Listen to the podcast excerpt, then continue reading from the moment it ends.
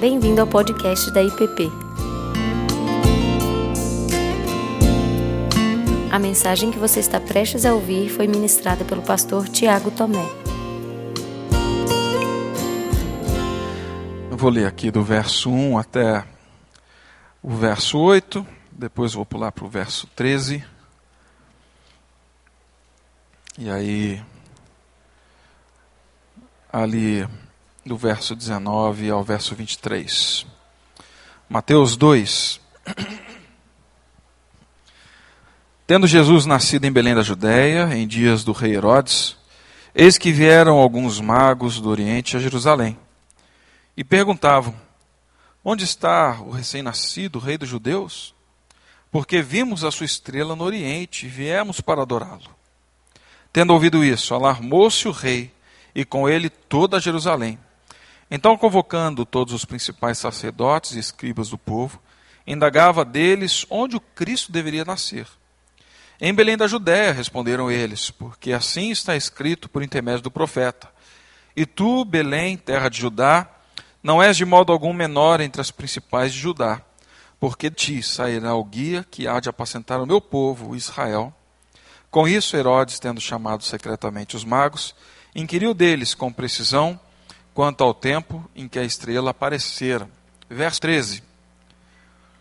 Tendo eles partido, eis que apareceu um anjo do Senhor a José em sonho e disse: Dispõe-te, toma o menino e sua mãe, foge para o Egito e permanece lá até que eu te avise, porque Herodes há de procurar o menino para o matar. Dispondo-se ele, tomou de noite o menino, sua mãe, partiu para o Egito. E lá ficou até a morte de Herodes para que se cumprisse o que fora predito pelo Senhor por intermédio do profeta. Do chamei o meu filho. Verso 20, verso 19 ao 23. Tendo Herodes morrido, eis que um anjo do Senhor apareceu em sonho a José no Egito e disse-lhe: Dispõe-te, toma o menino e sua mãe e vai para a terra de Israel, porque já morreram os que atentavam contra a vida do menino. Dispondo-se ele, tomou o menino e sua mãe e regressou para a terra de Israel. Tendo, porém, ouvido que Arquelau reinava na Judéia, em lugar do seu pai Herodes, temeu ir para lá. E por divina advertência, prevenido em sonho, retirou-se para as regiões da Galiléia e foi habitar numa cidade chamada Nazaré, para que se cumprisse o que fora dito por intermédio do profeta, ele será chamado Nazareno. Agora a gente pula para o Evangelho de Lucas 2. Evangelho segundo Lucas, capítulo 2. Somente um verso, o verso 52.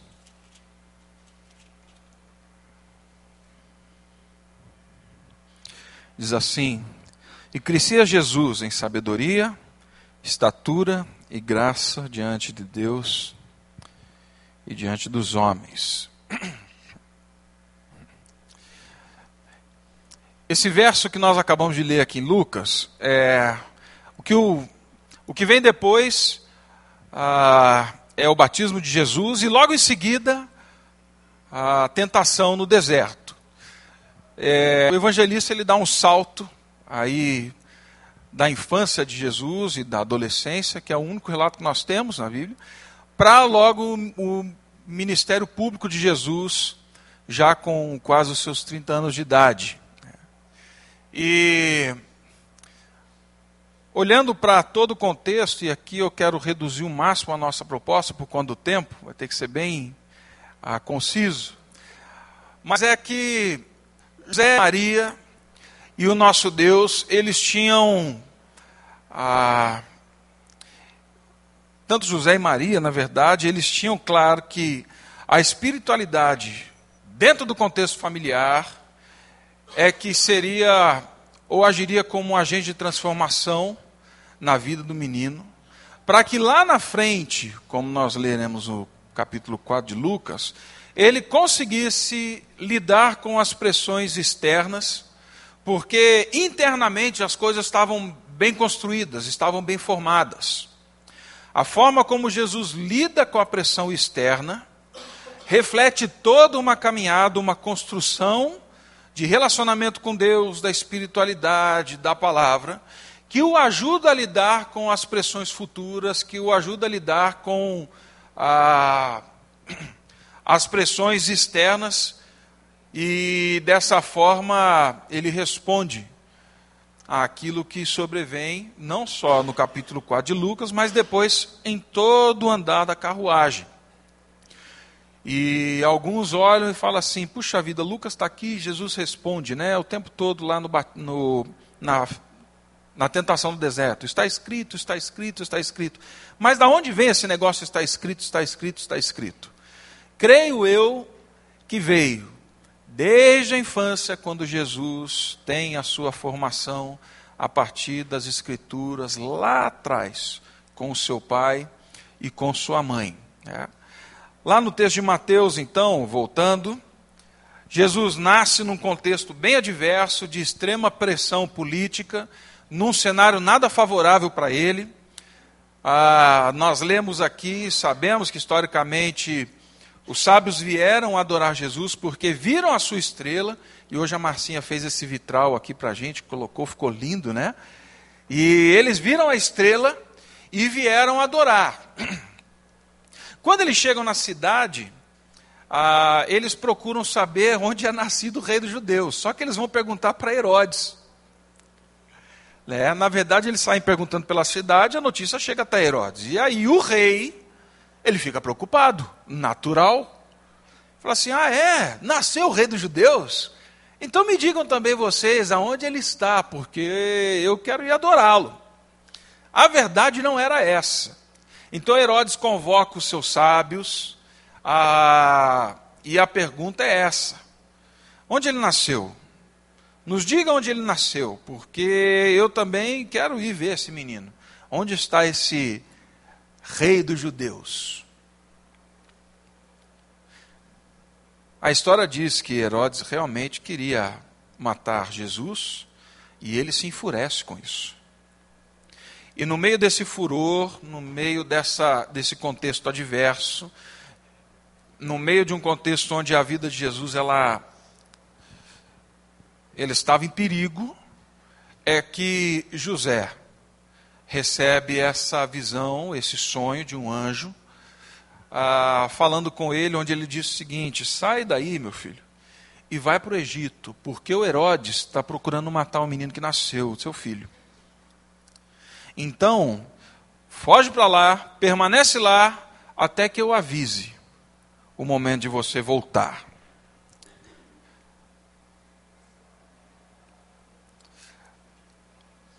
Nesse momento, creio eu, que algumas coisas já podem nos dar sinais de como a espiritualidade na família pode ajudar na formação das nossas crianças. Isso começa com os pais. Isso começa com pai e mãe. No momento em que pai e mãe estão primeiramente sensíveis e estão atentos àquilo que Deus tem a dizer sobre o cuidado com os filhos. O que a gente vê hoje é muita gente, muita gente, falando assim, pastor, preciso orar pelo meu filho né? Falou assim: não, nós vamos orar pelo seu filho. Mas como é que foi lá atrás na infância? Né? Não é para jogar culpa, não, gente. Não é isso, não. Mas o que a gente vê historicamente é isso. Preciso orar pelo meu filho na juventude. E como é que foi lá atrás? Muitos dos casos são assim: ah, pastor, a gente vacilou. Não foi o que deveria ter sido. Não construímos uma espiritualidade. Nós não estávamos atentos a essa formação. José e Maria estavam. Quando o Senhor fala, eles obedecem. Eles não ficam perguntando. Eles não ficam assim questionando. Se é a palavra do Senhor, a gente obedece para a preservação do menino. Quantos e quantos textos nos falam a respeito do cuidado, não só com as nossas crianças, mas do cuidado um com o outro? Isso nos serve de preservação de vida, irmão. Preservação de história. José e Maria, então, eles ouvem, eles estavam atentos. E não só estavam atentos, como eles tomam uma decisão. A decisão é: nós vamos sair da nossa cidade e nós vamos fugir para o Egito. E eles fogem para o Egito e lá ficam até que o Senhor fale de novo. Tem uma ação envolvida nesse negócio todo para a preservação da vida, para que o menino não sofra. Na minha mochila, cadê minha mochila? Cláudia, por favor, tem um livro aí. Gente, gente está em aula, né? Eu posso descer aqui pegar tal, esse negócio todo. Eu citei esse livro numa escola dominical no começo desse ano. É, eu comprei no aeroporto, antes de, de pegar um voo. Achei o tema interessante, do Mário Sérgio Cortella, chamado Família, Urgências e Turbulências. Cortella não é cristão, vocês sabem disso. Mas tem algumas coisas aqui interessantes, porque Jesus vivia num contexto de perigo, onde os pais responderam a uma ação divina, uma palavra divina, para a preservação do filho. Cortella, nesse livro, vai falar de inúmeros temas, inúmeros temas, de como a família hoje tem ou não cuidado dos seus filhos, ou tem preservado seus filhos para que eles não cresçam de forma atrapalhada, para que lá na frente não colham os frutos disso. Aí ele começa falando assim: precisamos lembrar de que em muitas situações é melhor agir cedo do que esperar o negócio ficar ruim. Aí ele fala lá no finalzinho, reforçando essa ideia ainda. A autópsia é um procedimento que se constata a causa mortes. Nós precisamos, na família hoje, adotar o princípio da biópsia, em que se pega uma estrutura viva, se identifica o problema e se ajuda a corrigi-lo para que a vida seja preservada. Não adianta esperar chegar lá na frente, tem que agir hoje. Aí ele continua: há necessidade de nós, adultos, nos estruturarmos quase como uma força-tarefa, para não perder essa nova geração, que é exuberante em vários aspectos, capaz de ações maravilhosas, mas também capaz de produzir horrores, enfraquecimentos éticos e distorções na convivência. E aí ele segue falando de intencionalidade, falando dos perigos ainda, ele vai abrir ah, um tema interessante onde ele fala da geração do prazer, dos desejos, e que os pais hoje, cada vez mais satisfazendo os desejos dos filhos, satisfazendo os desejos, satisfazendo os desejos, criam pessoas incontroláveis, insaciáveis, e que não conseguem lidar com o não, não conseguem lidar com as, as questões que vêm na vida e que, e que são inevitáveis. Não vai conseguir tudo o que quer. Ele diz assim: como já falei em várias ocasiões, desejos não são direitos. E aí ele continua falando, isso daqui é a palavra de um não cristão, tá, gente? A disciplina é necessária para que não haja, não se deixe a vida solta. Disciplina organiza o estudo, o lazer, o trabalho, as demais atividades. Não é um constrangimento, é simplesmente uma forma de ordenar as coisas. É, a gente tem uma filosofia hoje de não, deixa aí, faz o que quer. Meus irmãos, quem estuda ciência sabe, nós temos leis físicas, leis químicas, o nosso organismo foi criado a partir dessa realidade. Toda a criação de Deus respeita uma lei. A lei da gravidade é uma lei de Deus. É uma lei criada por um homem. O homem constatou uma verdade. Mas aí nós queremos criar os nossos filhos em anomia. Assim, não, faz aí o que quer, meu filho. É a lei do Zeca Pagodinho. Deixa a vida levar, a vida leva eu. Faz o que quiser. Não é assim. Nós não fomos criados para viver assim. Ah, não, pastor, meu relacionamento com Deus tem uma, uma, é uma coisa, e o meu relacionamento com o meu corpo, com aquilo que eu faço, é outra coisa. Sabe o nome disso? Gnosticismo uma das piores heresias no tempo de Jesus. Meu corpo não tem nada a ver, a minha mente não tem nada a ver com a minha espiritualidade, meu relacionamento com Deus. O nome é gnosticismo. Paulo bate nisso o tempo todo nas cartas em que ele está tratando. Tem a ver sim.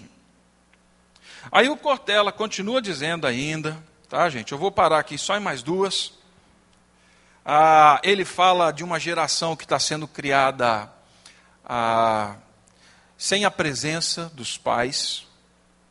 É. A gente trabalha, trabalha, trabalha, trabalha, e é isso mesmo, tem que trabalhar. Mas e a presença? Como é que está esse negócio todo? É. Essa semana eu ouvi uma pessoa falando, estava fechando um contrato, e ela me disse assim: fizeram uma proposta, proposta boa. Rapaz, mas eu ia ter que sacrificar as minhas noites. E eu trabalho o dia inteiro. À noite é o único momento em que eu tenho para ficar com os meus três filhos. É, eu prefiro dar presença para eles do que dar uma casa com 250 metros quadrados, ou seja lá o que for. E ralando, gente, penando. Presença. Aí depois o Cortella continua falando não só de presença, mas ele fala de compensações. Já que eu não estou presente, eu faço o quê? Eu dou presente. Eu compro. Para mim, o interessante desse negócio todo, voltando ao texto que nós lemos lá da Bíblia, é que o Cortella ele não situa o problema de forma externa, ele coloca o problema para dentro de casa. Às vezes, o perigo que as nossas crianças estão correndo e que nós precisamos estar atento à voz de Deus, à voz do Espírito, para socorrê-las, livrá-las do mal, não está fora, está dentro. Está dentro do lar, está dentro de casa. José e Maria estavam atentos. Nós precisamos fugir para cuidar desse menino. E aí então eles fogem, criam Jesus de forma sábia. E aí nós vamos para o texto de Lucas. De forma que o menino vai crescendo, vai crescendo, vai crescendo, até que, lá em Lucas 2,52, nós vemos uma declaração desse adolescente Jesus agora. Quem é esse menino? Filho de pais que ouvem a voz de Deus, que respondem ao chamado de preservação e como é que isso está se expressando agora? E crescia Jesus em graça, sabedoria e estatura. Inverti as ordens aí, né? Mas ele estava crescendo. E estava crescendo bem. Nesse contexto aqui, algo muito interessante ainda falando sobre os pais. Pouquinho antes diz que anualmente Maria e José iam para Jerusalém por conta da Páscoa. Nunca deixaram de ir. A Páscoa é uma expressão da espiritualidade, uma manifestação comunitária da espiritualidade, da construção da espiritualidade. Eles iam, e não eram sozinhos, eles iam com todo o povo para lá. O pastor Ricardo, algum tempo, pregou sobre esse texto aqui na igreja. Porque alguns falam assim, mas como eles esqueceram Jesus lá, né? A ideia natural é eles, ele está com o povo. Ele está lá com o povo. Com o nosso povo que veio e vai voltar. A gente não precisa se preocupar. Mas o fato é, eles subiam para Jerusalém, numa resposta a uma adoração comunitária e numa resposta a uma fé histórica. Todo ano eles iam. Tá?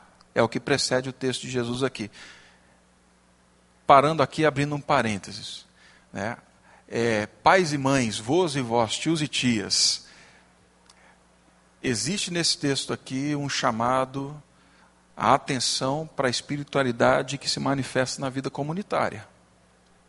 Porque é na comunidade que eles lembravam do que? Do texto que nós lemos. De onde nós fomos tirados, para onde nós fomos colocados, quem nós éramos e quem nós somos. Isso é uma expressão comunitária. E mais, é uma fé histórica, ela tem raiz. Não é assim, eu e Jesus e fechou, nós somos a maioria e acabou. Não. É uma fé histórica, ela tem raiz, ela tem começo, aonde veio. Isso tudo organiza a vida, organiza a fé, dá sentido para as coisas. Eles estão subindo para lá. E aí eles esquecem, voltam, encontram Jesus no templo, discutindo com os sacerdotes.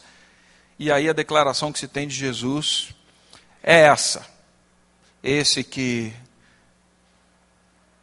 tem pais e mães que ouvem, tem pais e mães que agem, tem pais e mães que atentam para uma fé comunitária e uma fé ah, histórica. O filho deles agora está discutindo. O resultado é crescia em graça e sabedoria e estatura. Outro momento em que o texto se mostra aqui para a gente, né? Jesus crescia, e quando fala de estatura, ele está falando realmente de integridade física, tá? corpo, né? Ah, e a, acho que aqui em Brasília a gente não tem muito essa preocupação, assim, porque toda criança está aí num, no esporte, está desenvolvendo tal, porque o nosso corpo diz sim a respeito da nossa fé, gente, a maneira como a gente ah, tem que cuidar, né? Ah, há alguns dias eu comecei uma dieta, há um mês e pouco, né? É, porque, de novo, olhando para o Ziel, esse ano eu falei assim, bom, Jesus, não dá não, né? Assim, o Ziel, tempo atrás, ele contou isso aqui na igreja, que foi encontrar com o John Stott num dos últimos encontros, e aí o John Stott perguntou como é que estava a vida dele, ele falou que estava ótima, e falou, enfim. Aí ele falou assim, eu não acredito. Ele falou, como não acredito? Eu falei, é porque você, do jeito que você está, dizer para mim que você está bem, que está controlado, que está tudo certo, tem dificuldade. Foi quando o Zé voltou para a caminhada dele, para a corrida, ainda mais quando o médico falou, né, ó, daqui para frente, meu filho, é só ladeira abaixo. Né? Então ele voltou, hoje o Zé é maratonista, perdeu aí os seus quilinhos, mas a questão não é a, a perda do peso, é o cuidado com a estrutura física, com o corpo tal. Crescia. Crescia em sabedoria, o âmbito das relações interpessoais, sociais, o meio. Né? Nós precisamos ensinar os nossos pequenos a viver de forma social, comunitária, sabendo que eles têm que abrir mão, sabendo que eles têm que se posicionar, ah, sabendo que eles têm que ah, se colocar, mas também a hora de recolher, ensinar perdão, ensinar respeito. A gente precisa criar nesse contexto, gente.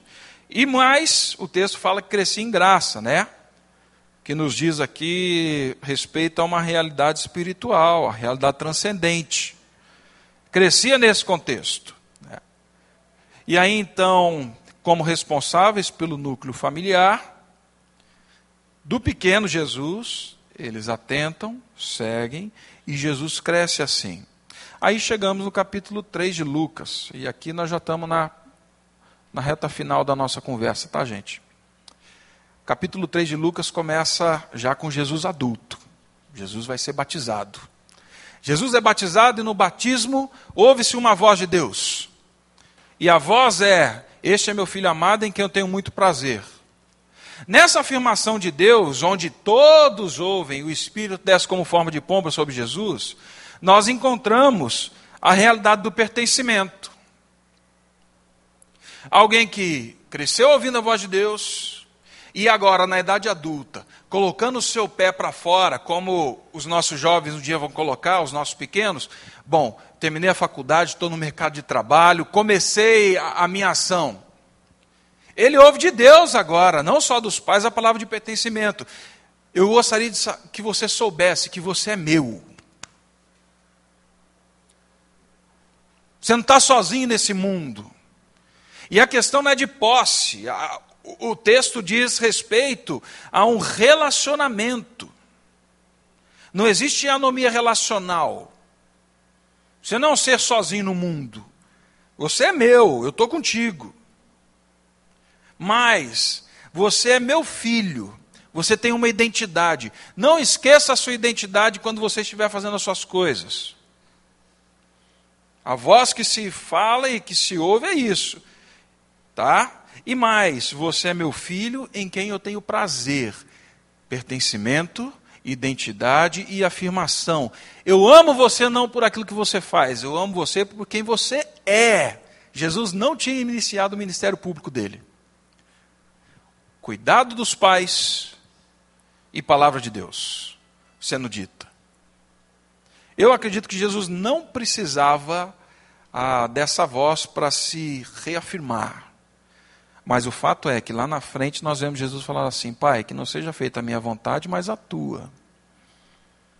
Eu sei que o Senhor me ama, eu sei que eu sou teu filho, eu sei que eu sou seu. Então eu vou fazer aquilo que o Senhor está me dizendo para eu fazer. Eu acredito que nos nossos relacionamentos familiares nós precisamos resgatar essa dimensão trinitária. Do pertencimento, da identidade e da afirmação. Como é que isso vai se desdobrar?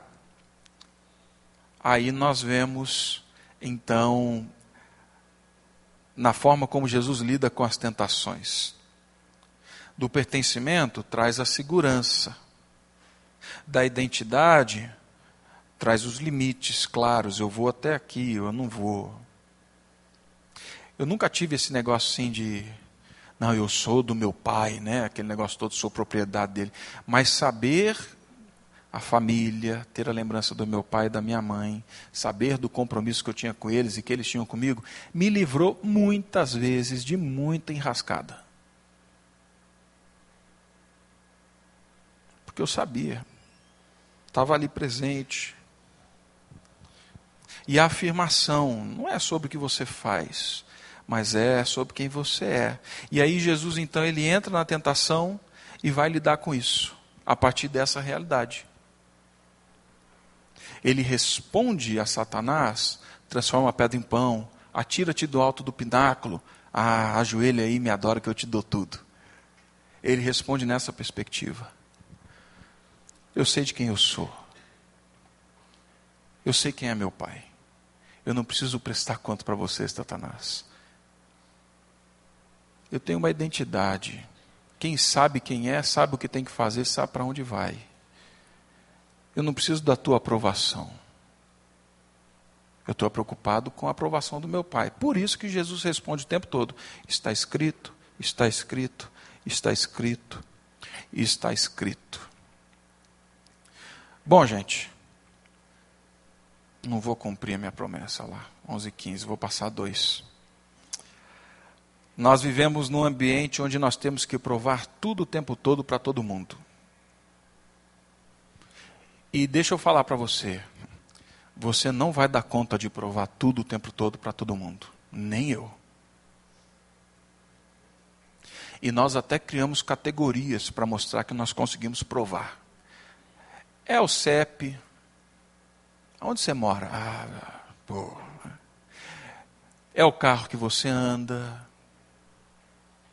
é quando você chega no restaurante, aí você não precisa, porque está dentro da bolsa, mas você pega assim, ou está dentro da pochete. Ninguém, homem não usa pochete mais, né?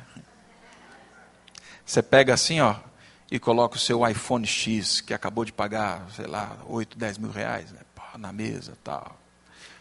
Não tem problema ter isso não, tá, gente? Se você quiser dar doação, agradeço. A questão toda é, nós criamos códigos para mostrar que nós provamos e que nós viemos e nós conseguimos alguma coisa nessa vida. Muitos dos nossos não vão conseguir provar e vão sofrer. Lá no CRM, no Conselho Regional de Medicina, nós tivemos esse ano o congresso falando sobre prevenção do suicídio, a estatística é enorme, né? são 700 mil pessoas por ano cometendo suicídio. É mais que uma guerra. Dentro desse grupo, o maior índice está entre jovens de 15 e 29 anos. Muitas são as causas, tá? Muitas são. Bioquímicas e tudo mais. Dentro delas, Conselho Federal de Medicina falou assim: tem um ambiente da espiritualidade familiar. Porque quando eles não conseguem dar conta, quando eles entram nessa roda viva, prova, prova, prova, fala assim: não consegui provar. Bate o desespero. Qual é a saída? Não é que eu quero morrer, é que eu quero sumir. Eu não quero que ninguém me veja, é isso que eu quero. E aí nós entramos nos altos índices de suicídio. Nós não podemos cometer esse erro com os nossos. Eles têm que saber que dentro de casa, dentro do lar, antes de chegar em pastor, em psiquiatra, em psicólogo, terapeuta, o primeiro ambiente é em casa. Eles têm que saber que ali eles não precisam provar. Que eles fazem parte, que são amados e que são reafirmados por aquilo que eles são em casa. Isso não quer dizer que não tem disciplina, não tem nada disso. Esse homem aqui falou isso. Vou nem abrir a Bíblia para falar. Mas a questão toda é essa. E aí então, eu creio que a resposta de Jesus está escrito, está escrito, está escrito, não veio só de um entendimento maduro da fé. Essa resposta teve base aonde? De pais que ouviram, pais que atentaram, pais que cuidaram, pais que preservaram, pais que tomaram uma ação assim responsável, pais que ensinaram uma fé comunitária, uma fé histórica, uma fé que responde sim a um Deus soberano. Essa espiritualidade que ajuda Jesus a lidar com as dificuldades nasce também de um Deus que fala assim: Eu te amo, você é meu, eu tenho prazer em você. Aí Jesus pode entrar tanto na tentação como na cruz. Fala assim: pode bater, pode bater que eu estou firme não é porque eu sou bom, não. É porque a minha base está sólida. O que eu queria mostrar para vocês, eu não sei se eu consegui, porque eu fiz assim, resumi o máximo. É, essa fé que responde à tentação não nasce no batismo, ela nasce lá, quando Jesus nem compreende ainda as palavras do pai e da mãe. Nasce com pai e mãe falando assim: vamos cuidar.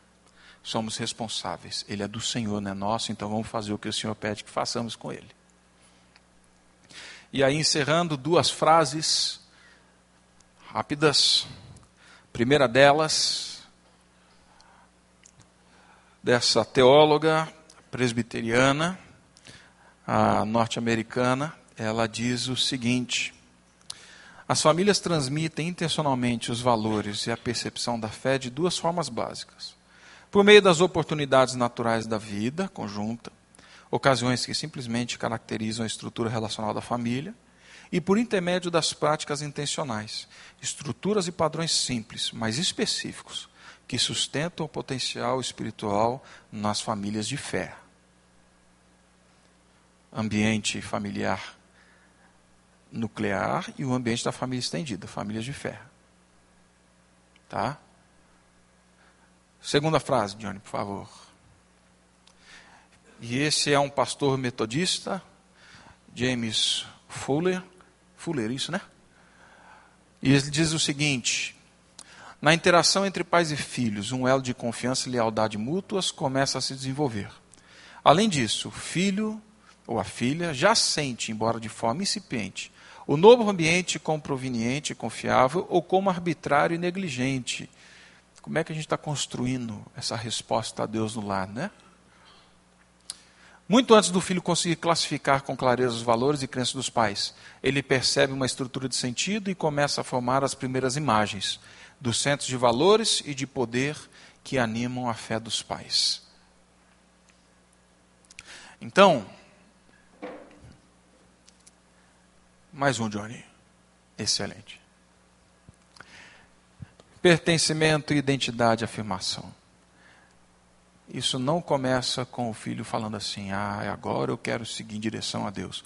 Começa quando os pais falam assim: ouvi, respondi, vou obedecer, vou ensinar, vou cuidar, vou levar sim a esse culto comunitário que é uma expressão de Deus na história, vou investir para que lá na frente ele tenha uma espiritualidade que forme não só uma mente, né, não forme só um hábito, mas que traga formação para a vida, de forma que ele responda principalmente às crises e aos convites de prova, prova para a gente, que ele responda com uma palavra clara, assim, não, não preciso. Eu sei de quem eu sou. Eu sei quem eu sou. E eu sei que o prazer do meu Deus, eu sei que o prazer da minha família não está na X6, não está no meu CEP, não está nas muitas viagens que eu possa não fazer. Está em outro lugar. Em outro lugar. Então, meus irmãos, é isso. Passei oito minutos. Vamos orar?